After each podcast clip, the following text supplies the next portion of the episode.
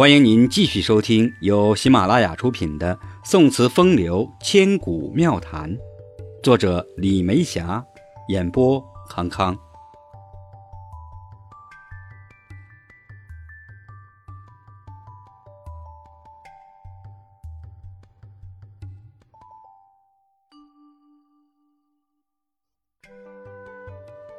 第二讲，梧桐影。月挂梧桐树，依稀美人来。这个词牌本身就带有意象美，梧桐与影相得益彰。栽下梧桐树，自有凤凰来。寂寞梧桐，深院锁清秋。山光悦鸟性。潭影空人心，很多优美的诗句如数家珍。梧桐有漏月之美，月挂梧桐树，依稀美人来，轻影婆娑。梧桐影最初出自宋代曹官《双天小角》。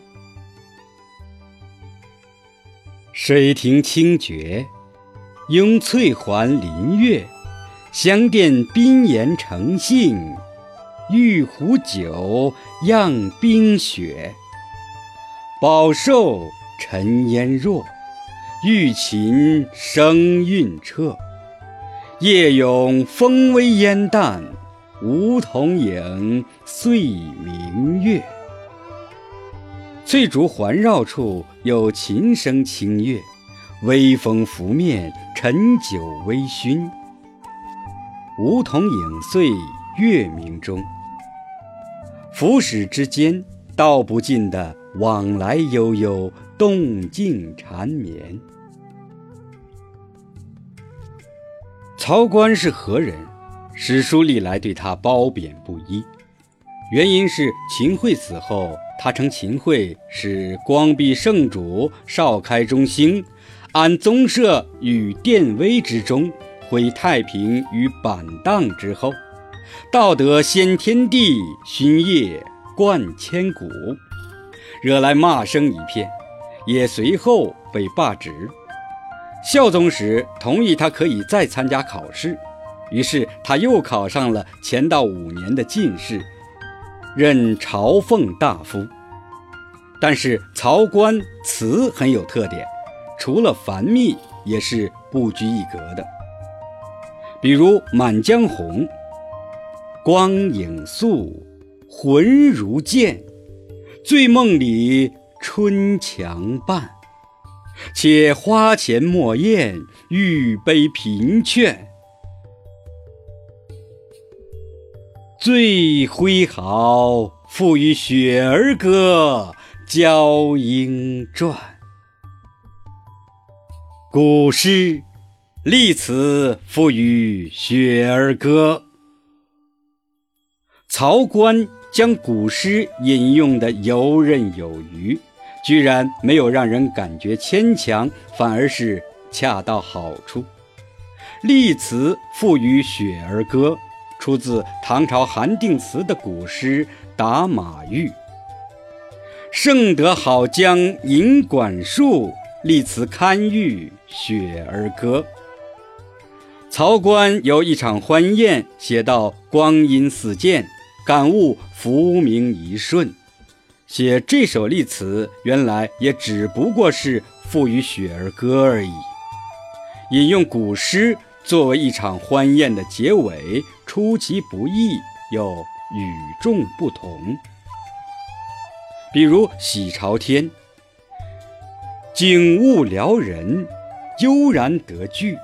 身背细把闻秋睹，胸中秋鹤自生凉。何须全时寻家去？”悠然得句。显然比陶渊明的“悠然见南山”来得直接。胸中秋鹤自生凉，也显示出自身的心境，与天才李白的“心轻松下风”有异曲同工之妙。比如《定风波》：“万个栏杆结日影，两堤杨柳战涟漪。鸣鸟一声林欲静，银杏未曾一步已成诗。”不落俗套，意在笔前，得曹植七步成诗的意蕴。梧桐影又名明月霞。宋周子之《竹坡诗话》云：“大梁景德寺峨眉院，壁间有吕洞宾题字。寺僧相传，以为请时有蜀僧号峨眉道者。”戒律甚严，不下席者二十年。一日有布衣青裘、昂然一伟人来，语欲良久，期以明年是日复相见于此，愿稍见待也。明年是日，日方午，道者沐浴端坐而视。至暮，伟人果来，问道者安在，曰。王毅，伟人叹息良久，忽复不见。明日数数语于堂壁间绝高处，宣和间，与有京师，游及见之。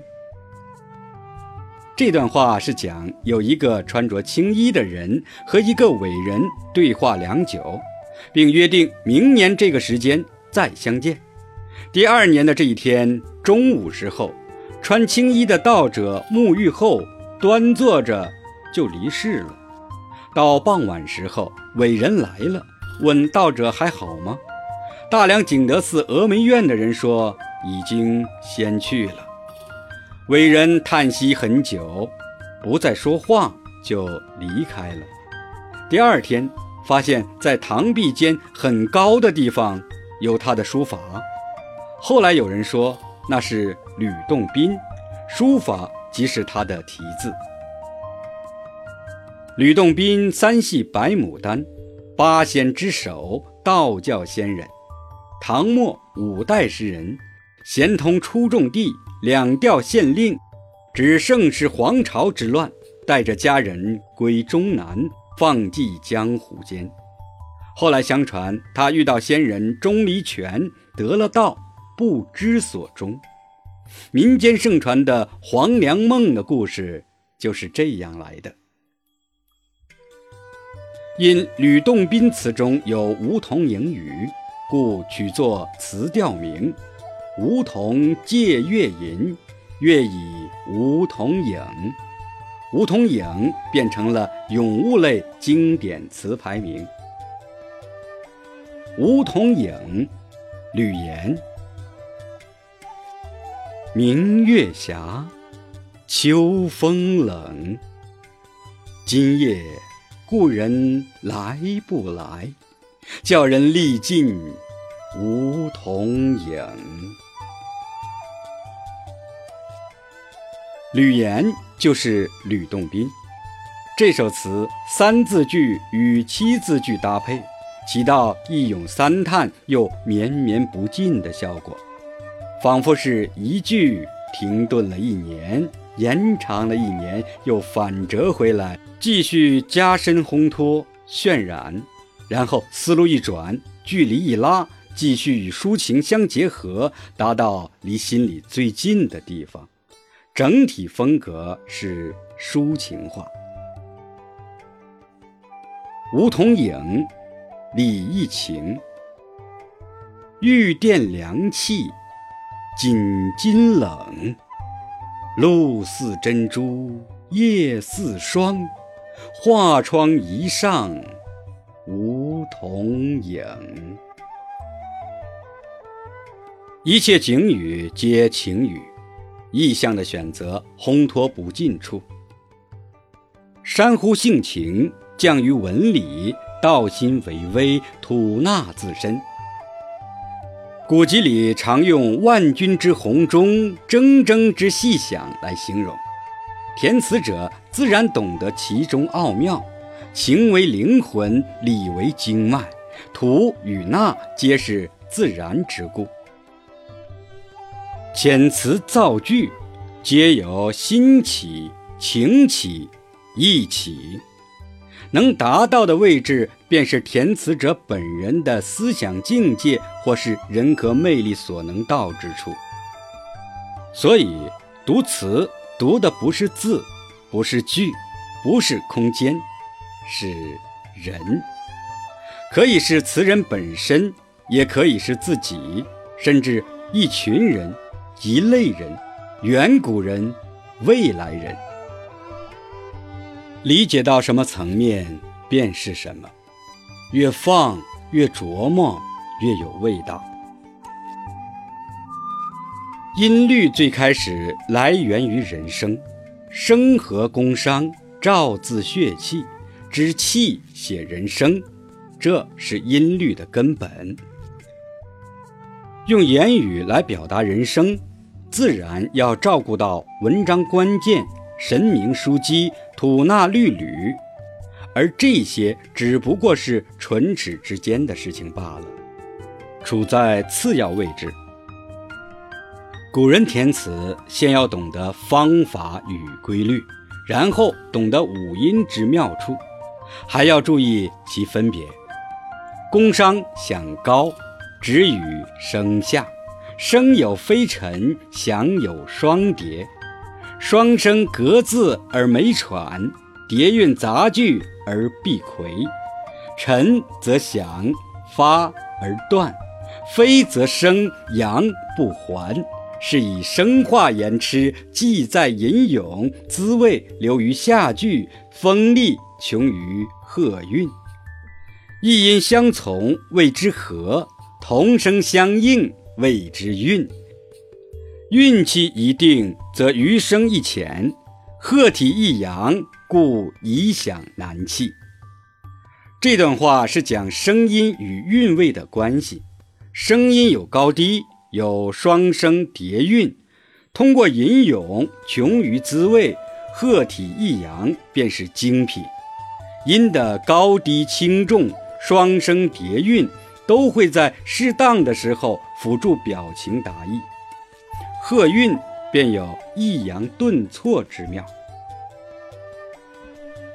也来看看我的一组词作：梧桐影，甘泉宫，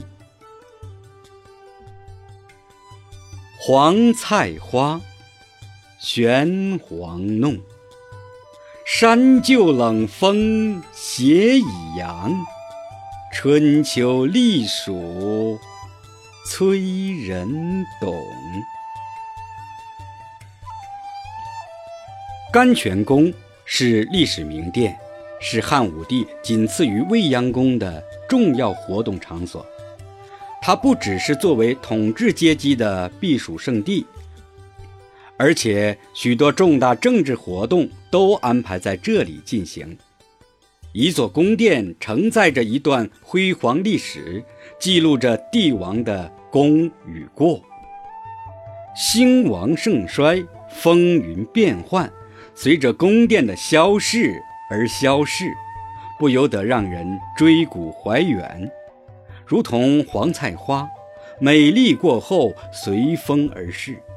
山依旧，斜阳依旧，冷风吹着春秋，再也无人懂。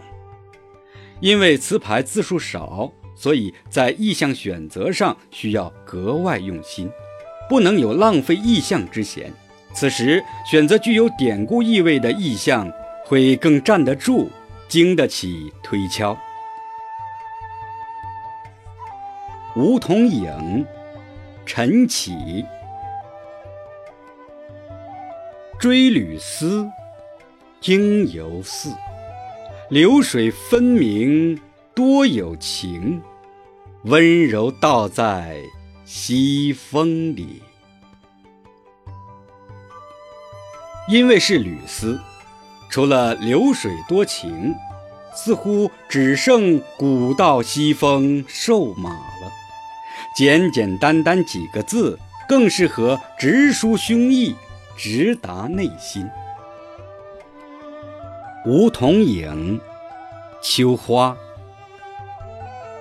青玉枝，千秋调。今我在舟，正思索。扬波碧丽，多晓晓。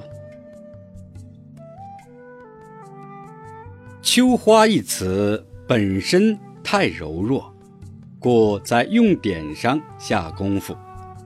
千秋调，正思索，把实物虚化，继而把时空拉远至先秦。朔是古代楚国方言，使得全词带有历史古典的浪漫情调。月挂梧桐树，依稀美人来。这个词牌因影而美。阴影而活，阴影而风情万种。